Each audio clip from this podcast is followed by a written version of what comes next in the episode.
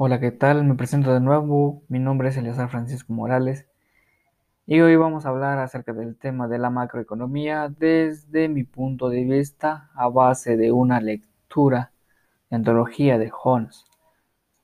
Y bueno, adentrémonos.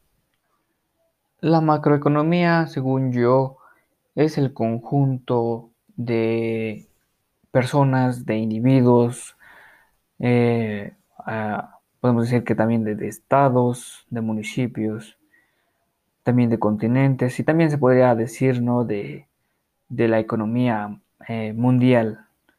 Pero yo me voy a basar más a lo que refleja la economía de Estados Unidos.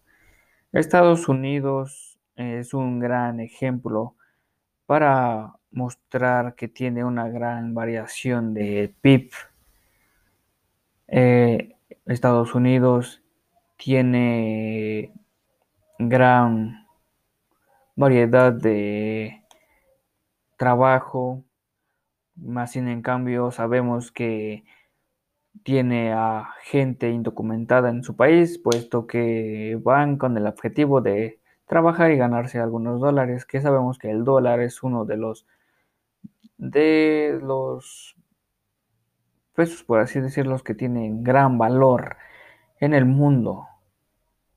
Eh, en la lectura nos mencionaba acerca de cómo determinar un salario mínimo.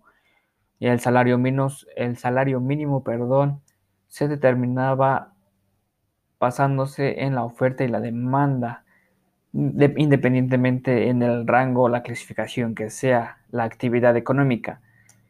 Eh, igual yo quiero poner el ejemplo de los empleos que se tienen en Estados Unidos.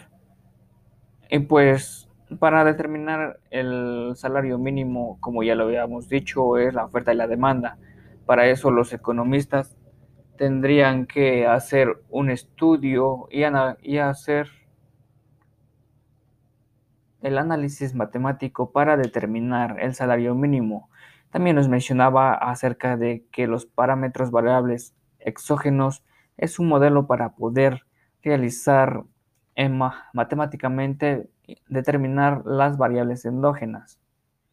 Para mí lo que es la macroeconomía como tal, según yo lo que entendí, es el estudio de la economía de un determinado conjunto de personas, ya sea de empresas o de estados, independientemente en qué lugar se estén desarrollando. Ese es mi concepto que puedo aportar. Gracias.